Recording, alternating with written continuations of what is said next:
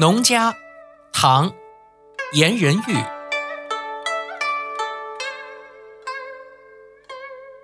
夜半忽儿趁晓更，雷牛无力渐艰行。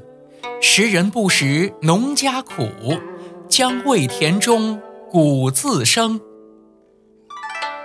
这首诗的意思是：半夜里喊起孩子们趁早去耕田。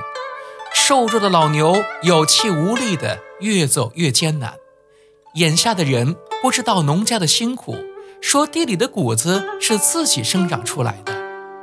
这首诗反映了当时农民的生活艰苦，表达了对农民的同情和对时人无知的批评。